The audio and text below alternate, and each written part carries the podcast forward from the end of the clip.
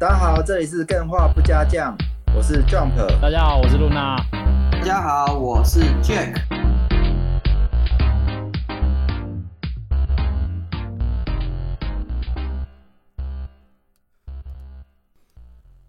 好，我们今天迎来迎来，这个是第两百集吗？应该不是啊。刚好一，好不好？两百零二上架是两百零二，开始录音了是不是？对，是，对，开始录音了。但是但是你先稍安勿躁，把阳台门关起来。哦，好，没问题。那今天也大家也听到，就是有个神秘来宾嘛，对不对？对，神秘来宾，这是我们创台以来第一次，应该第一次吧，聊电竞，对不对？对，以这个主题来、oh, 来开头的话是第一次。哎、欸，对耶，嗯、对，就是完全一个完整的主题，这是第一次。哎，聊电竞压力也大了。嗯、我发现这个玩游戏的群体跟电竞好像这两块也不一定有那么契合，嗯、不是讲契合啦，就是没有那么融合。对，它这两个源是有交集，但是其实有部分的族群是两边是不会完全融合在一起的。玩电竞跟玩一般主机型或玩手游的，呃，不知道，好像有点分得开，嗯、但也不确定。嗯、反正我们待会就可以来了解。一下嘛，对不对？对对对，今天就是非常感谢那个 Rick Huang，我们的超级干员，没错，大家要去高雄大师，第一件想到的事情就是要去按摩，对，好不好？请找找他按摩，Rick Huang，然后报 电话不加酱干员，他会帮你按大力一点。对对对对对，按到你欲仙欲死，他会整个人上去用踩的。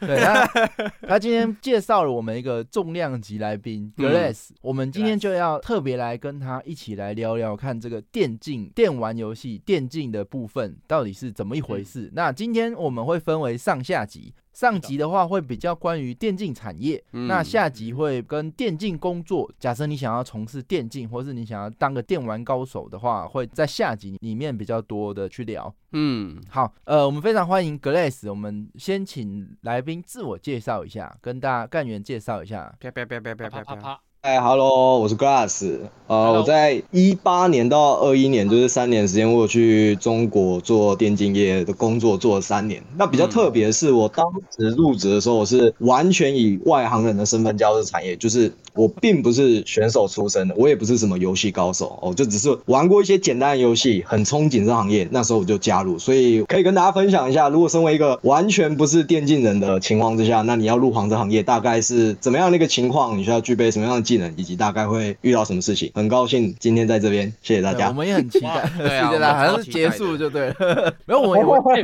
我突然，我突然有一个想要那个精神拷问的问题，想问一下 Glass。嗯嗯，像是我跟 Jump 现在非常非常的沉迷赛马娘这个游戏。赛马娘我们在里面是在跑步嘛，还是一个竞技？那这个算不算电竞呢？不算吧？你在哪里竞？算吗？你如果要说电竞的范畴，其实它考量的维度蛮多的。第一个，它必须是即时连线的对抗。哦，这是可能是第一大要点。那第二是这个电竞项目，它并不能以氪金变强这个为元素，这也很重要。这就是为什么主流的电竞，比如说像英雄联盟、Apex，然后特战英豪，大部分游戏它可能会符合这些维度，就是说你可以通过努力来变强，但你不能因为我有花钱，我有特别的枪，我有特别的装备。就变强，可以更胜过别的玩家。如果是这样的情况之下，那这样子电竞的元素可能就会下降很多，它就会显得很不公平。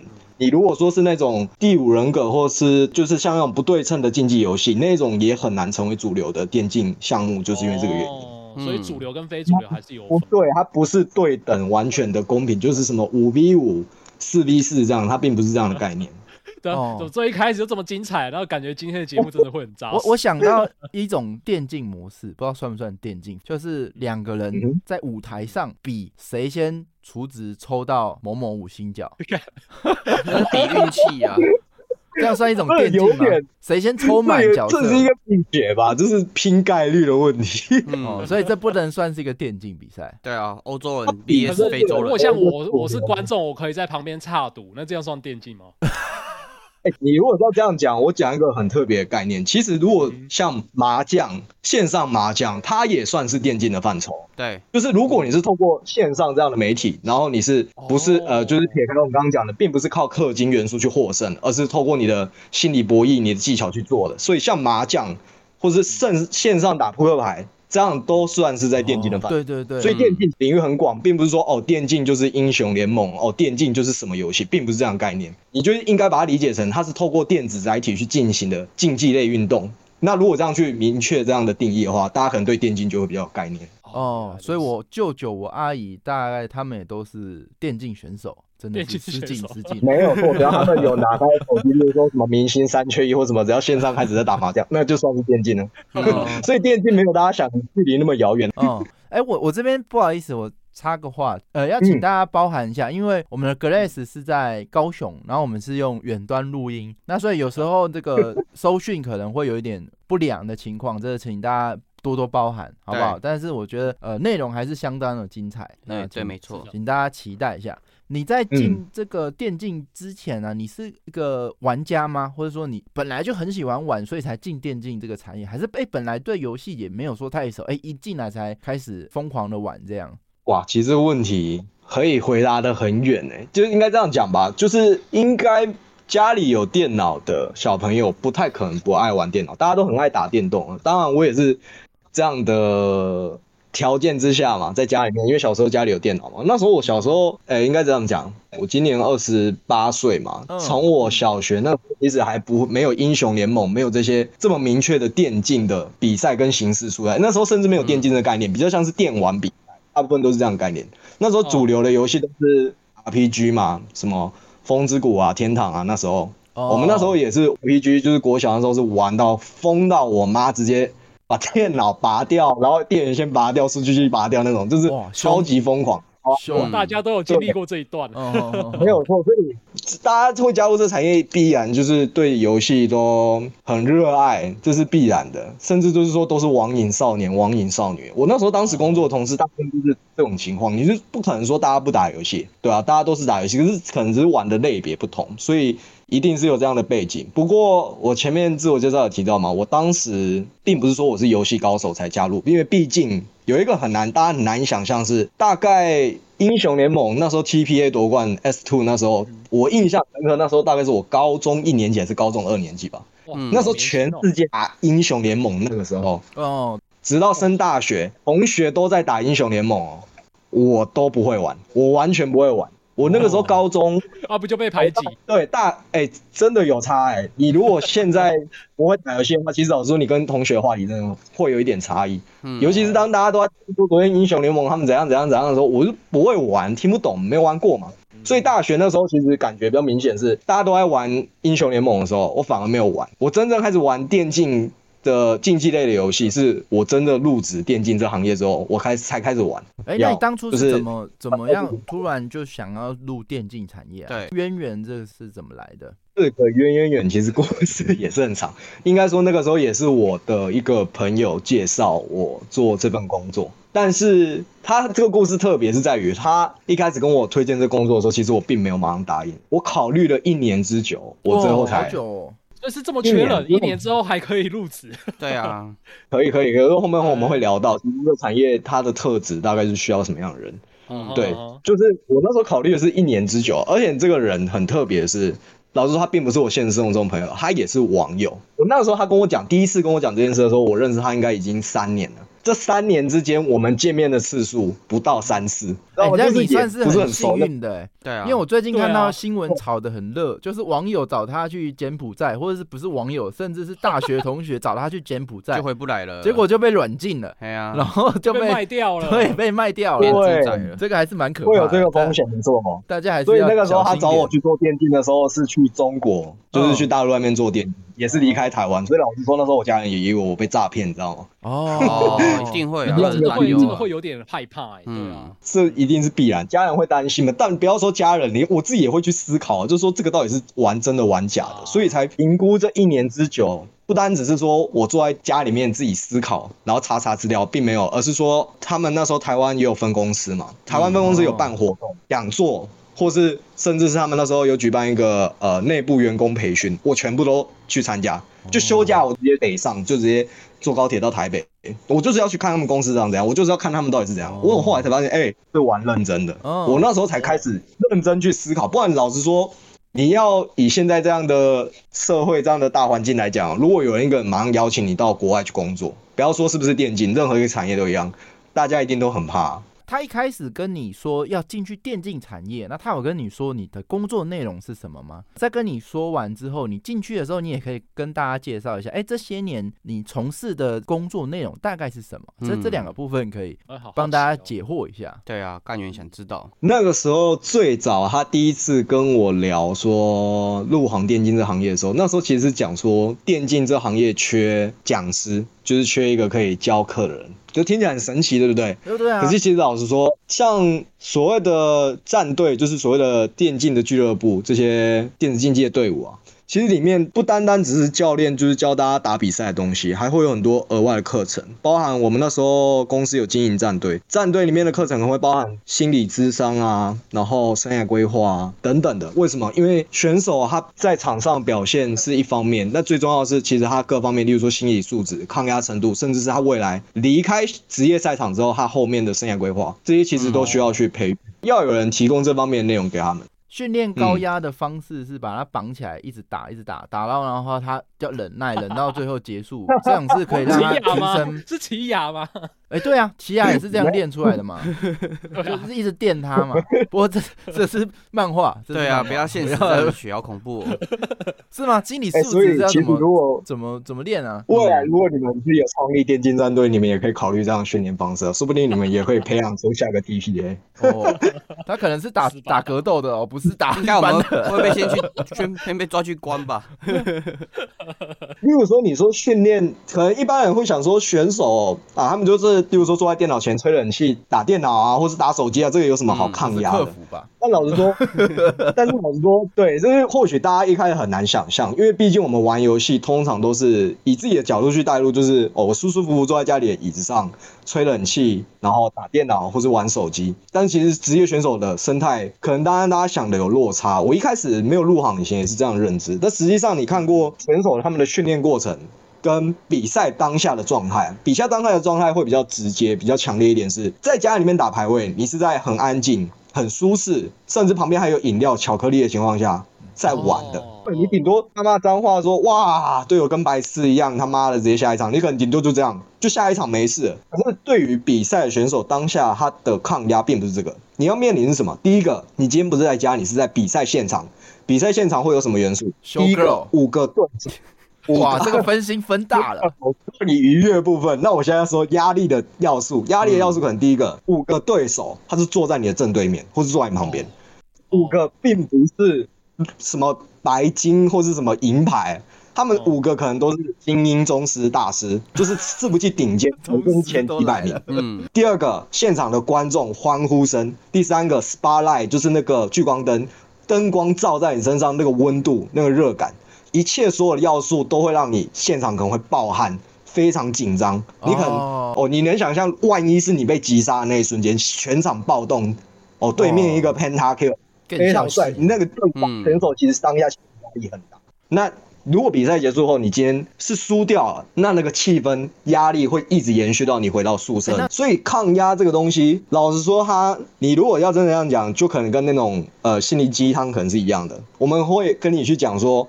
你可能要注意什么样的观念？你可能要怎么去调试？但是我觉得最关键是选手他自己本身，他要愿意改变。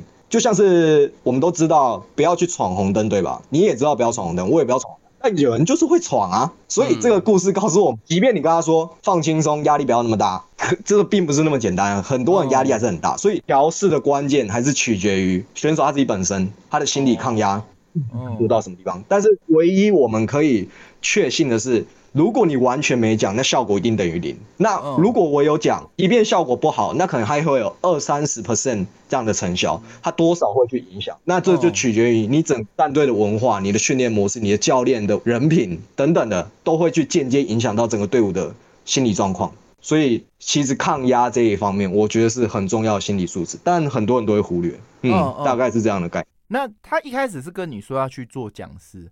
哎、欸，可是你一开始其实是不在电竞产业的，嗯、那他这样子不会很奇怪吗？哎、欸，那你又不是有经验的人，结果你一去就是做讲师，这件事哎、欸、不会怪怪的吗？对，所以这件事情其实老实说，这是最一开始的时候是讲这样的概念，对吧？然后结果到我不是我考虑一年多嘛？到我最后正式入职那边的时候，我的工作也不是做这个电竞讲师的，已经暂时，因为那个时候。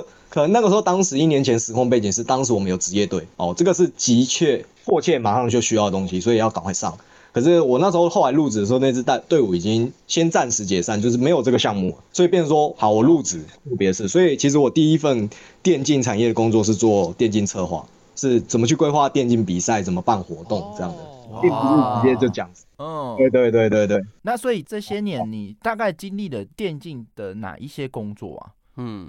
呃，入入职电竞三年嘛，三年大概一年大概一个主题，我有大致整理一下。我第一年做的是电竞策划，电竞策划其实老实说就是活动策划，你怎么办电竞比赛，或者是今天甲方就是今天我们的干爹老板哦，他们这个商家可能需要引流哦，可能需要流量，有人需要现场有人气，那他们就会找到我们公司跟我们合作，那我们举办一个可能。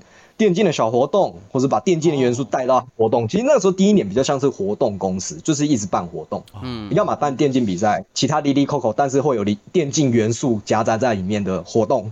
哦，大概就是做这些。所以其实今年呃有电竞的元素，但是其实整体来说，我的工作模式会更像是活动公关公司，大部分在外面跑赞助，或者是场刊找场地。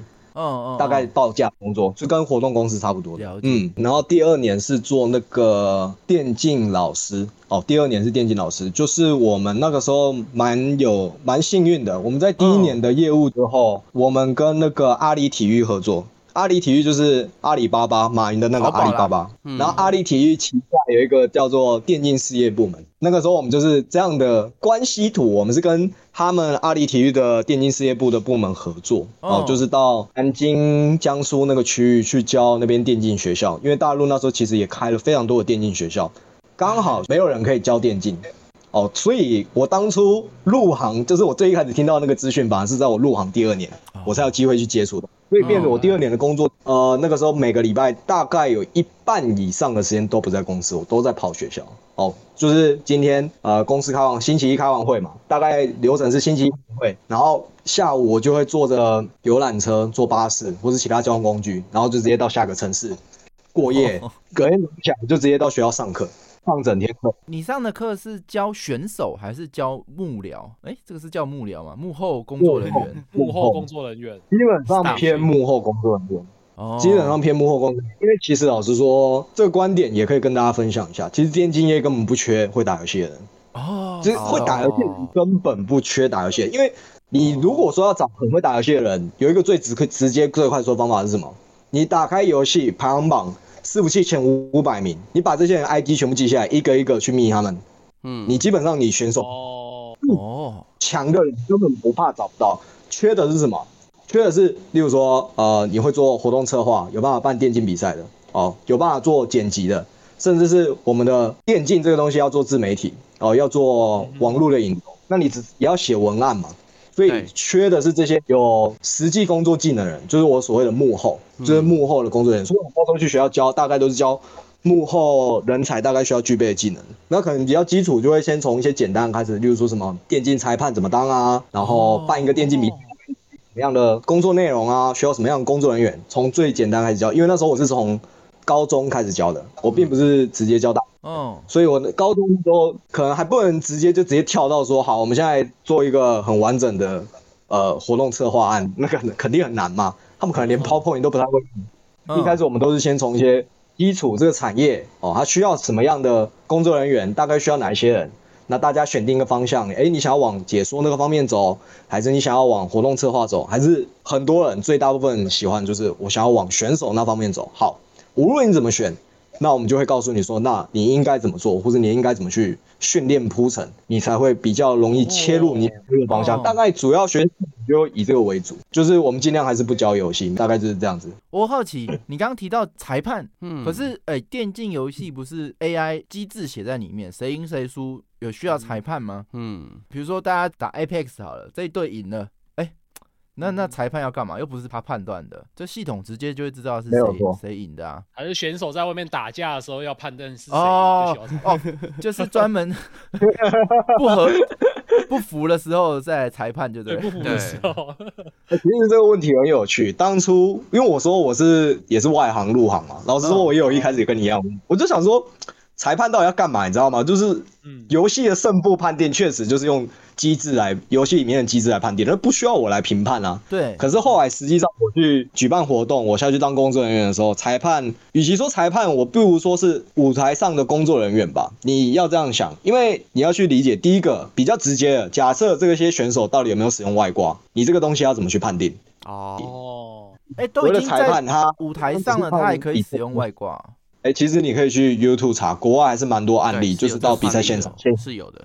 对，所以这个可能性我们可以说很低，但它不是零，对吧？哦。所以你可能并不是说比赛当下哦，你比赛的时候过程你就像人形看板一样站在一边哦就好看没事，嗯，并不是这样子。他的工作量是取取决于他在比赛前，他是一台一台检查电脑，检查选手的设备，包含滑鼠和键盘。这些我们都会去看过，对，就是他的前他的工作可能是放在前置啊，甚至是细节一点。例如说，如果我们今天是打英雄联盟或是 Apex 之类的游戏，你需要开一个自定义房间，对吧？邀请双方队伍进来，这个小到不行的小事，可能也是由裁判，就是舞台上这些人员来做。毕竟我们不可能说我今天我要去打比赛，我有对面五个人的 ID 好友，就哎、欸，今天又见面，来来来，直接开一场啊，我拉你们进来，然后我们就 不太可能。哎、欸，好有趣哦！对，就是变成说，我们例如说 OB 跟裁判，他们会有一个对讲机，他们会在现场做沟通。就是 OB 这边，因为还要导画面嘛，所以可能房间是 OB，他那边的电脑先开好自定义，然后由裁判来引导双方队长先加入这个自定义房，然后并邀请队友进来。可能他会有一些这样很小的一些流程需要执行。但老实说，如果你对这个游戏不熟练，或是你完全嗯没有概念的话，这个流程，像我那时候带学生，你可能进个自定义房，大概都要拖个十到十五分钟，都进不了，因为平时都是直接哎上线，好开心打游戏，打开排位，然后进去刷就开始打。可是你今天说要邀请一个十个人不认识的人进到自定义，然后你要开始这游戏，百分之八九十的玩家可能也没干过这个事情，我以前也没干过这个事情，所以这个就是变成说它是小事，但是还是需要人员去引导。可能裁判他更多体现是在这些。小事就是我们荧幕上看不到的这些检查，我会需要来裁判引导。那比赛当下，以我之前的经验，例如说英雄联盟，它的每一场比赛它的规则也会不太一样。例如说本次大赛到底可不可以暂停这件事，它其实也很有很有趣，对吧？你不能说拔掉网路线说，哎，我断线了，我要暂停，对吧？我们都玩过英雄联盟或是即时对战游戏，你都知道，你那个一停下来，画面停住，老实说那时候现场。所有选手他们在想的是什么？他一定想说：“哇靠，对面这个大招都已经在差一秒就要砸到我脸上了。”对，那我等一下一恢复连线，我是不是要马上走位？或是我现在就一直在看小地图，我等一下是不是应该要去哪个地方蹲点，或者我要做什么？这些其实都会影响到后续的判断。所以，变成说你裁判现场第一个，他们的暂停是合理还是不合理？裁判来判断。第二个，裁判在。比赛如果被迫终止的时候，他必须有效去阻止。其实那时候队员不能过激的去沟通或者疯狂讨论，这个会取决于你比赛的规则可能有所不同。有的可以，有的可以暂停，有的不能暂停。有的是暂停的时候可以讲，有的是暂停的时候不能讲话，甚至是严格一点的比赛会比赛过程中全程禁止。这些都要去看，因为之前我们也发生过很有趣的事，就是。例如说 A 队跟 B 队对决嘛，然后 A 队赢了，哦，他们就最后推到对方主堡的时候就很开心，五个人都在那边刷 GG，结果对面就恼羞，就 B 队就恼羞成怒，以为那个 GG 是在呛他们，知道吗？就直接站起来，就好像做事要打人，就很凶。所以你看这些小事，你也需要一个人员在现场盯着去看嘛。所以裁判其实他并不是说像我们传统理解，就是他是评定胜负，并不是，而是我会比较理解成他其实是在这个比赛第一线工作人员。对，他如果有突发状况，他其实是我们排除的第一线。那那个时候我就是好人员呢，也也对对对对，也是这样的概念。所以我会教学生说，那你可能要去注意这些应该注意的事情，对吧？那你说这些事情是源自于什么？还是源自于出发点就是你要会玩这个游戏，你对这个游戏喜欢啊？嗯那我跟你讲这些才有意义。我这边有一个问题，因为你刚刚提到说教学生嘛，那你也提到说你在入行之前是没有任何经验的，那你在备课的时候该怎么备课啊？该、嗯、不会就哎、欸，我想到什么我就讲什么？应该是不太可能是这样子吧？好好奇耶，不太会，会有教材，会有教材，那肯定会有教材。是已经有人先写好教材，然后你去理解他在教给学生这样子吗？老实说。现在电竞的教材并不能像我们那个什么国文课本、英文课本已经编列成册，还有康轩，还有什么什么一堆出版社这么多版本。对 对对。在电竞的教材其实很少，因为做这件事情的人很少嘛。然后你要把它变成教材可以去教的人就更少，所以变成说现在我理解电竞现在的书本课本里面的内容比较像是像是战国时代群雄割地一样，就是要占地为王，每个人这这一家公司自己出一本，那一家公司自己也出一本，大家都出一本，然后都说自己是最棒的，然后去教，就是有点像是在抢占市场先机那种感觉，所以变成每一间电竞公司他们派出去的老师讲内容，可能方向不不一定是一样，像我们公司那时候做法是以讲电竞幕后人才为核心，可是其实当时的时空背景，市面上百分之九十都是在教怎么成为职业选手，所以方向也是不同的。只是那那时候教成为电竞选手并不是那么好利于就业，所以我们的方向会跟别人不一样。这也可以理解成是公司各自的竞争力吧。我觉得这个还是蛮有趣的，知道蛮多，尤其是电竞裁判，真的是我第一次听到。嗯、我昨天倒是想要问，哎、欸，那这样子裁判有没有有没有这种经验，就是他去弄选手这件事情，有没有这种八卦？弄选弄选手，对啊，对啊，基本上我们一开始在做人员的编排的时候，还是会有点参照那个像传统体育一样，就好比说我今天举个例子，就是说今天。假设我们的中华队哦要出要出国去打棒球，中华队对日本队，那你的主审，你那些裁判可能就是美国人，你懂吗？他的尽量会找一个第三方无关的人去监督这比赛，尽可能去避免这情况，因为就像你说的，硬要去干涉。我就明明这个选手他就没装外挂啊，你裁判在比赛前一分钟你就插个随身碟，然后把他 外挂放在他电脑里面，你说有没有这可能？哎、欸，一样，可能性很低，但不是为零，对吧？所以我们只能说尽量去避开这个，但也不能说百分之百，所以才会说一开始人员编排上尽量去避险，尤其是这种问题比较常发生，就是在。学校，因为我们在学校教电竞嘛，学校肯定也会办一些小型的电竞比赛。嗯，校内比赛尽量不要让同班，或是我明显知道这两个关系很好，让他去当这场比赛裁判，或是有这些呃利弊可能发生的情况下，让他去当工作人员。因为到时候一定会有学生在那边靠腰跟你反映说啊，那个就是他好朋友啊，他就帮他啊什么的。嗯，对，你刚刚说没办法暂停，那假设我我就是在玩 low 了一半的时候，哎、嗯欸，我左键坏掉了，有没有发生过这种情形？嗯、那该怎么办？嗯，大家要等他吗？觉得哎、欸，大家 OSK OSK MISK，是是这样玩？这时候裁判的重要性可能还是取决在这里，就是例如说你的赛事规章里面。他即便有讲到暂停是不能由选手自发的，但是裁判有停下比赛的权利。裁判，例如说裁判有这个权限，这时候选手遇到第一时间问题是，例如说他滑鼠不能动，或是设备坏掉，他并不是要在那边气急败坏，然后自己在那边想办法解决，而是可能例如说就是一个很很简单的举动，就是马上举手，马上跟裁判告知说我设备有问题。裁判这时候才会视规章是可暂停还是不可暂停，他会去做判断。如果这个问题很严重，影响到比赛。就会把它停下来，但这也是这主要关键还是取决于每个比赛它的赛事规章是怎么样。因为其实像最近我一直在打 Apex 嘛，然后 Apex 有那个 ALGS，就是之前那个这个世界赛前诶前前上个礼拜才刚打完，前几个礼拜才刚打完。嗯，它里面也是遇到一个情况，就是遇到选手断线，暂按照正常逻辑说应该要暂停，但也没有暂停啊。你看，连世界顶尖的世界赛都不一定会暂停了。嗯哦，那就是你办的比赛中有没有那种最失控的状况？整个暴走了，对啊，整个就办到烂掉之类的。嗯，比如说这些暂停的问题或什么的。泡面有遇过有类似的状况，例如说其实失控的状况蛮多的。哦，蛮多。哦。嗯，蛮多的。例如说我们曾经遇过比较扯，就是例如说比赛比到一半，然后现场会，因为它是例如说我们是在类似像南港或者那种展览馆里面大的会场里面，我们是租了一个厅。一个大的会场，我们去架舞台，我们去做比赛。Oh. 然后可能那时候很扯，因为我们在大陆，他们的文化可能跟我们不一样。例如说，他们六晚上六点，下午六点就闭馆。他们那时候五点半就准备要切电了，你知道吗？就是把电源切掉。好，他们没有告知我们，我们在那边办比赛，我们也其实那时候经验也没有很多，我们也不知道啊。然后你就看到比赛比到一半，然后大荧幕咻被切掉，oh. 就没画面了。哇哇哇哇哇哇哇！演播傻眼。观众傻眼，老实说，我们身为工作人员，我们更傻眼。你、欸、想说现在什么状况？对啊，怎么收拾？就是赶快跟主办单位讲复电的。还好那时候电源是有分，有一些是接主场馆主电源，有一些是自备的，有一些是其他的电源。所以变成说，比赛的电脑好险是没有被停下来，就是是有电的。哦、所以其实比赛正在进行，但是就是那个大画面，那个 OBS 的画面是整个停掉，所以那时候现场就很慌乱。其实老实说，那时候蛮失控的。然后那时候。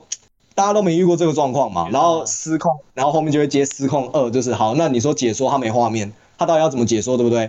正常来说，他应该是要安抚观众，然后来做到一个缓和现场，大家叫大家不要紧张，这样一个中间媒介效。我认知是这样，大部分台湾人认知。可是那时候我们合作那个大陆的那个解说就很扯，你知道他做什么事情吗？他直接跑到上看着选手们的电脑，然后拿着麦克风看着他们画面，直接这样播报。他就做这样的事情，使命必达哎！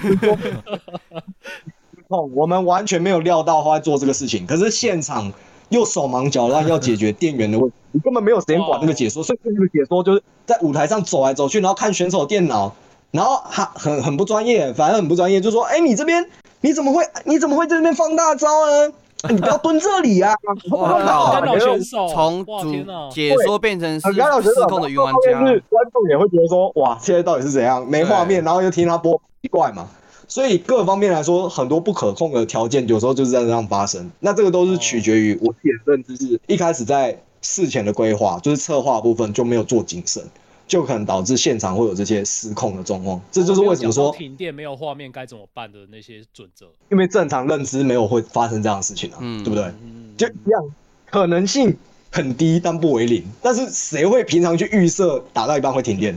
所以可能还是会有这样差异。如果你说失控，我印象最深刻就是那一场比赛，那个真的是蛮失控的。那有没有衍生出全欧的这种状况？对，跟足球比赛一样。哎、欸，对耶，足球还蛮长的啊，嗯、对不对？对啊，那踢一踢然后就不爽了，那电竞打一打就不爽，拿键盘敲人之类的。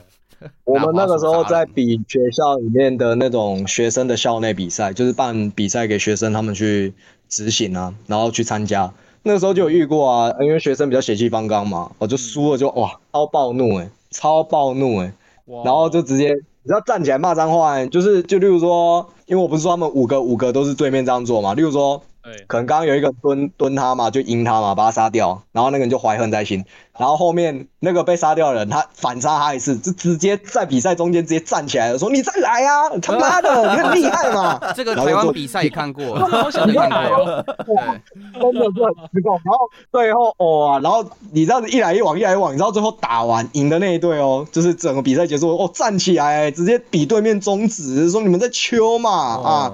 我们三，你们六班屌啊！你们怎样？因为学校里面吗？哎、嗯，欸，这样裁判应该是可以就驱逐出场之类的吧？有应该有这个权利。基于这个理念，我们也是劝说，我们不可能直接拔掉他的那个。欸、你们没有那个红牌、黄牌，对不对？嗯，他他闹事就先发一张黄牌警告。可是其实老实说，你总不可能他在打英雄联盟打一半的时候，然后你举一个黄牌，然后举到他的荧幕前面把他挡住。来来来来，来发黄牌给你，然后他还要放开滑鼠，贴在滑鼠上面。对对对，对啊，可能就有这些比较有趣的事情发生了。通常呃，商业场或是社会社会组这种比赛比较少这种情况，因为大家就默认就是啊，输了就是技不如人嘛，输了就输了就没事。可是学生。哦，就比比比较不会有这样的概念，所以才需要教育啊，需要开导。哦，所以感觉就是这样一个经历啊，蛮蛮特别的，也很有趣，对吧？那你刚刚说第二年是开始做讲师嘛？那你第三年的部分呢？后来是不是又转去做什么？对对对，因为我们后来跟学校阿里体育那边的合作，其实我们维持一年的关系，然后后来公司没有继续合作，那。这个也不是我决定的嘛，公司既然没有继续合作，那我就没有再去合作的学校上课。我们那时候就，嗯，整个公司的地址又从南京迁移到长沙哦，所以我一年换一个城市。我一八年在深圳，一九年在南京，二零年到长沙。哦，在长沙那一年漂泊，开始做那个自媒体，就是做抖音哦，就是做短视频嘛，就是做游戏类的教学影片啊，做自媒体啊，然后开始就是做大概是这样的一个工作啦，就游戏教学。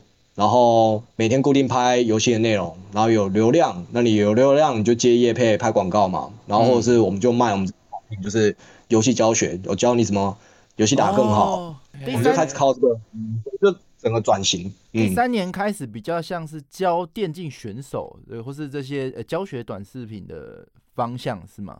对，因为老实说，你以自媒体的概念来说，你第一个你的。那个你要打开你的流量入口，你一定要选一个比较吸引人的主题嘛。那当时我们在学校虽然都是电竞幕后，可是如果你回到网络世界，如果你要想要一个稳定的高流量，那游戏的教学还是比较好的切入口。毕竟我觉得，比起要入行电竞行业的人，打游戏的玩家基数还是比较大一点，所以那时候公司才会做这样一个方针的改变。如果我们继续那时候做，我在线上教你怎么成为电竞这个领域的。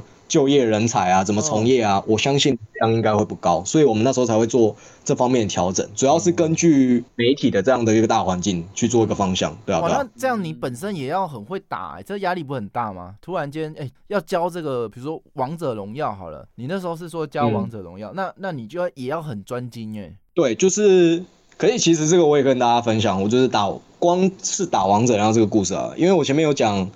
我从来没有玩过英雄联盟嘛，我没有玩过任何 MOBA 游戏，直到我到大陆做电竞，然后那时候我做电竞已经是一八年，那个时候那一年我记得印象深刻是二十五岁，相当于大家就想啊，你二十五岁，你们没玩过英雄联盟，你也没玩过传说对决，然后我就直接玩那边最主流就是王者，所以那时候第一年我的工作是活动策划嘛，变成说我白天做电竞的工作，然后下班或者休假晚上回家我就开始打王者荣耀，因为那时候。想法很直接嘛，就是你要摸透这个产业，你要摸透这个领域，那你最直接的方式就是你参与其中，你去感受那个气氛嘛，你也自己下场就很明白。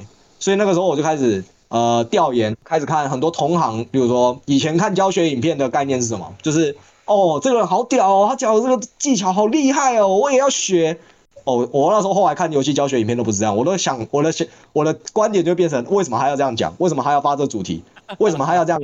去描述为什么还要这样设计？出的部分，产出的角度去看，去剖析啊。对，对，就变成说我比较更像是分析同行他们是在怎么做描述这件事情。嗯、这也为我第三年、第二年的教学跟第三年的自媒体都打下一个基础。就是我看这些影片的观点就变得并不是单纯的只是好玩去看，而是说我带了更多为什么我要怎么做出跟他一样的教学影片，我要怎么变得跟他一样。所以那时候我们就看很多影片嘛，就是白天上班。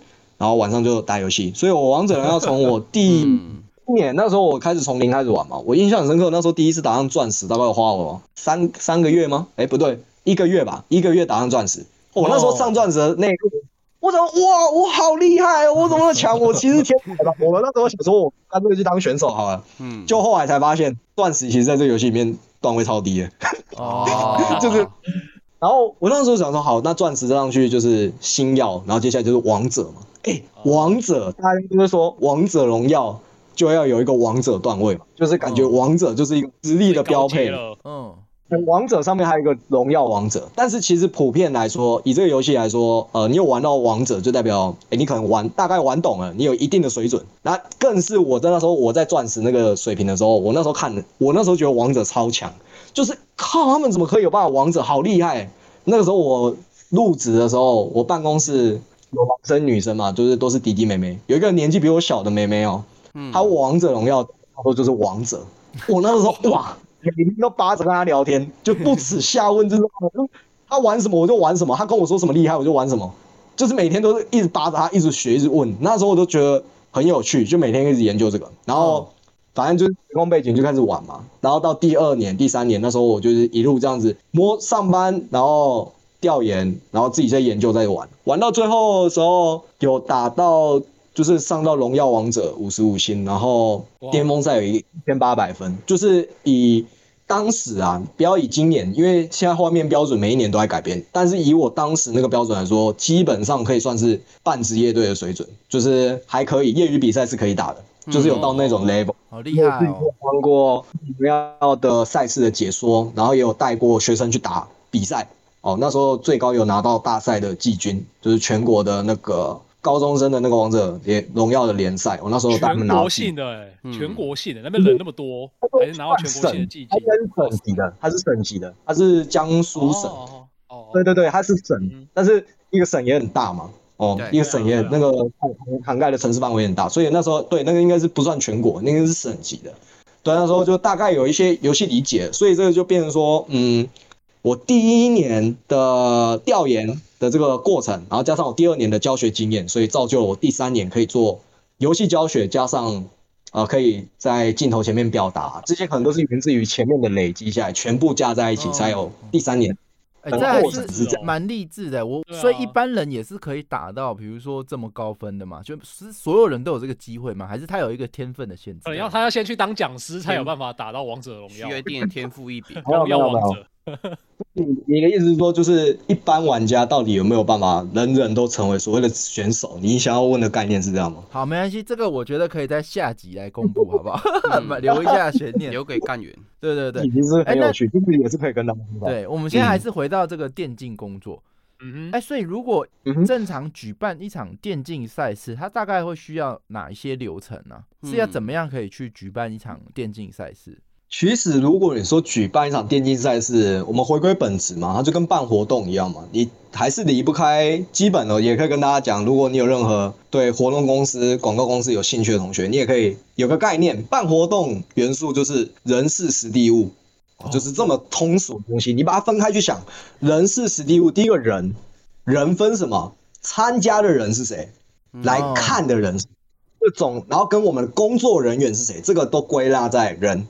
哦，事人事嘛，事就是我们要办电竞比赛，所以电竞比赛里面到底需要什么呢？哦，需要的是呃流程，对吧？然后我们需要 show girl，我们需要很帅的主播，我们需要很帅的解说，我们需要什么样的一些元素？你把它框列下来，我们要来比举办一个电竞比赛，这个叫事，事情的事。嗯，那听起来好像不帅就不能加入这个事的这个行列了。没有没有没有没有没有没有，是举例嘛，就是。哎，那也不，我老实说，也不是每个 coser 跟 show girl 都很漂亮了，不是吗？但他还是会来。啊，实地物来，实地物，实地物，嗯。然后人是时嘛，时就是时间嘛，你这个活动要举办什么时候？甚至是你这个活动，它是不是要宣传期？是不是要给开放别人家报名的时间？对吧？你今天，例如说你这个。需要三十二支队伍来参加，你不可能今天发布，明天就有三十二三十二支队伍啊！你可能需要一个月、两个月的前置报名时间，对，前置量，甚至报名截止之后，你需要两个礼拜的工作时间，你要去消化这些资料，这些都是需要的。所以时间、人事、时地、地点，你的地点在哪里，对吧？你要办在线下还是办在线上？那你线下，例如说我们要南港展览馆里面，我们要租下一个场地，我们要办，那你的费用。你要怎么去咨询？你要洽谈，这些都是你考虑的。甚至是你如果要办在南港这地方，那你的交通问题呢？你要怎么去解决呢？你的选手他们要怎么移动到这个地方来？然后参加的观众他们停车场停车能不能停？这些都是你可能要去思考的。实地物最后物品的部分，就是在搞现场的，比如说电脑。你比英雄联盟要十台电脑，这是最基本的嘛。甚至是你不止十台，为什么？万一现场有电脑坏掉怎么办？哦、所以我们会 U，我们会对，会有备品，可能多备两台，就是各双边各一台，然后甚至是你的导播 OB 那边也要一台电脑吧，嗯、然后你的导播他们的设备、现场的一些布置啊，一些很简单的宣传物啊，哦，观众每个人发一只小扇子啊，工作人员有穿鼓啊，然后现场的那个比赛的桌子啊，都贴了很多看板啊，很多广告商的东西啊，这些都是物品，所以。你涵盖下来，不要说是电竞比赛，你们把它理解成像是学校的社团活动，我们办一个成发或是一个社团的任何一个团康都一样。你办活动就是从人事、史地物这几个维度去思考，你今天要要做什么，你要邀请什么人，在什么时间、什么地点准备什么物品。我们做活动其实都只是追求事前规划做好了，我们都只求当下当天。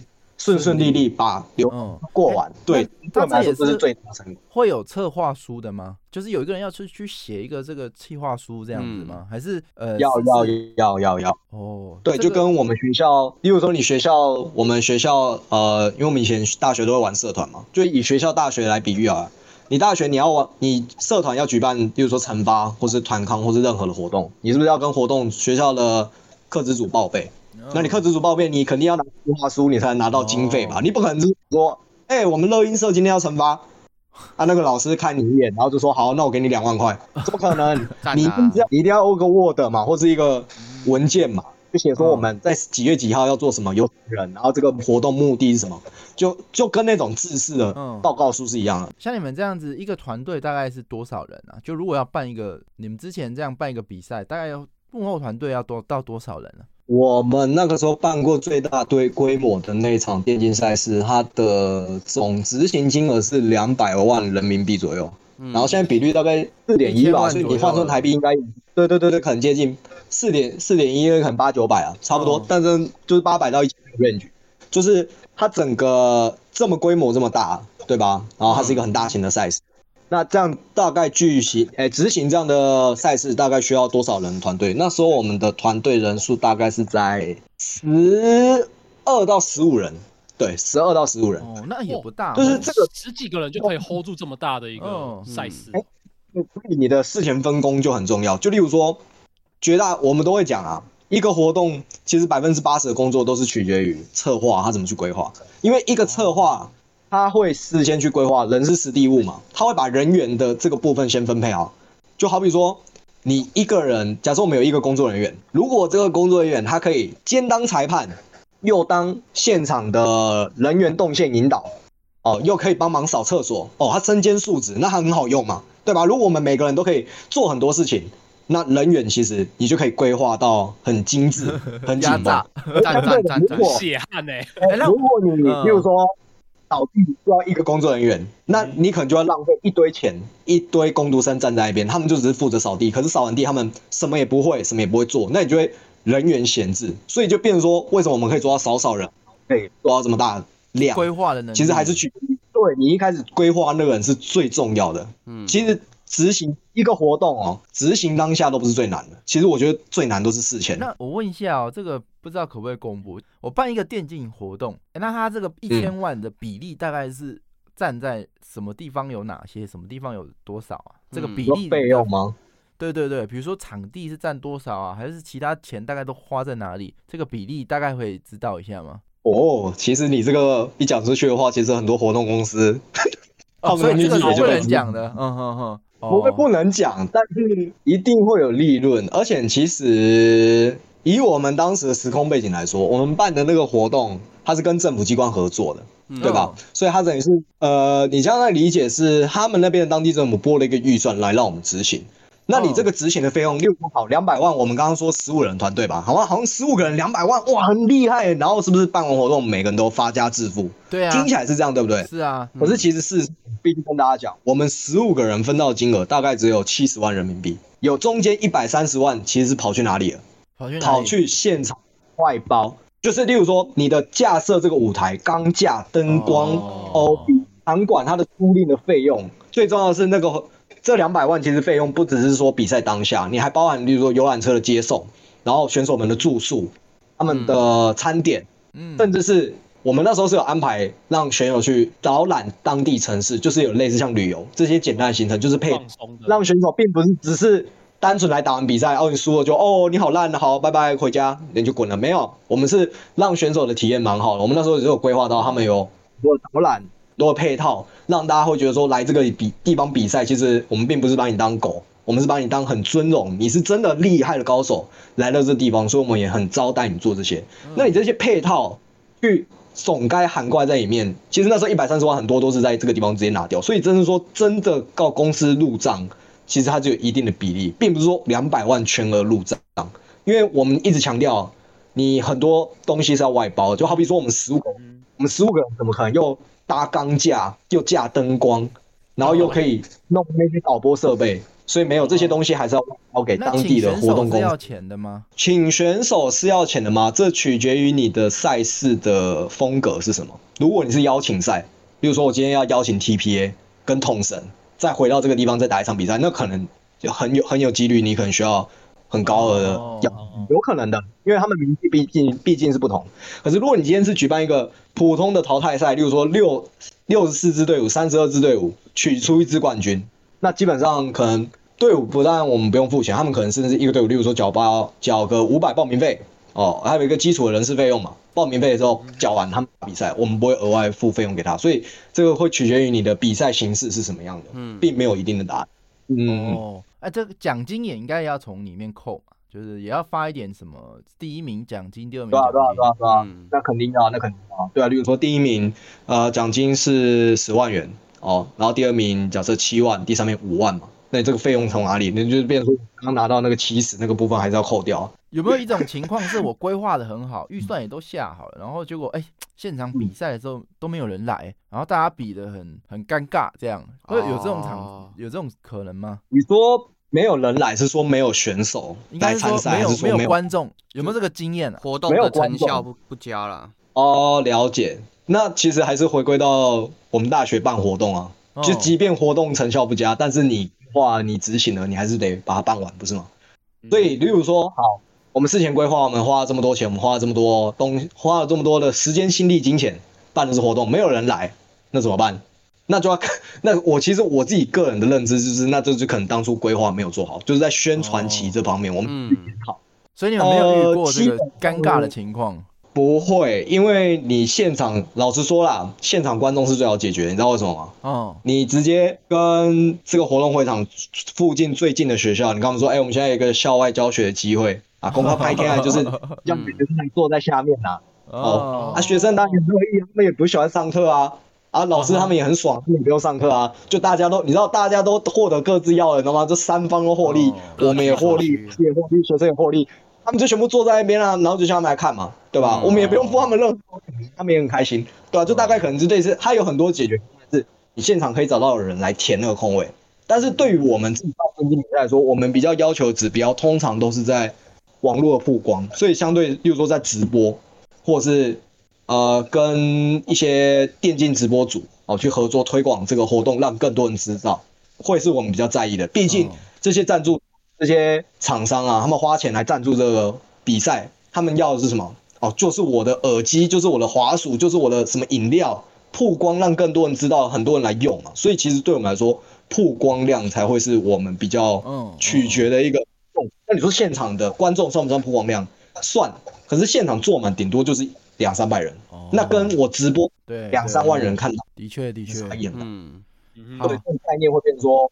转换一下，大概是这样。曝光率、流量，然后转换率。好，这个今天也是时间过得非常快。那我们还有一块就是，哎，我们要聊这个台湾跟世界上其他地区的电竞产业上目前的差异之处，或者是他们发展的情况。不过我们好像时间来不及聊，但是我们留到另一集好不好？对，那没错。呃，今天还是 OK，非常。开心可以听到 Grace 分享这个电竞产业、电竞活动，它到底在做什么。在另一集，我们应该会更加的深入去了解整个产业跟，跟诶，如果要成为电竞选手，或是在这里工作，会可以有哪些岗位可以去去担任，好不好？那这个部分我们就留待下一集来跟大家揭晓。没错，好，那今天的节目就先到这边哦，非常感谢大家。那也请不要忘记前往电话不加酱的 Facebook 或者是 IG 去查看我们的 Discord 连接，加入我们的 Discord。对，那这里随时都有二十四小时有任何不是任何许多的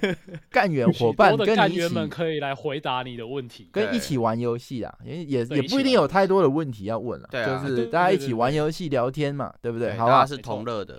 然后礼拜三跟礼拜一的晚上九点都有 live 的活动，那也可以欢迎你来参与。没错。好，那今天节目就先到这边，非常感谢大家，大家拜拜。谢谢大家，感谢 Glass，拜拜，下期见，谢谢，谢谢大家，拜拜。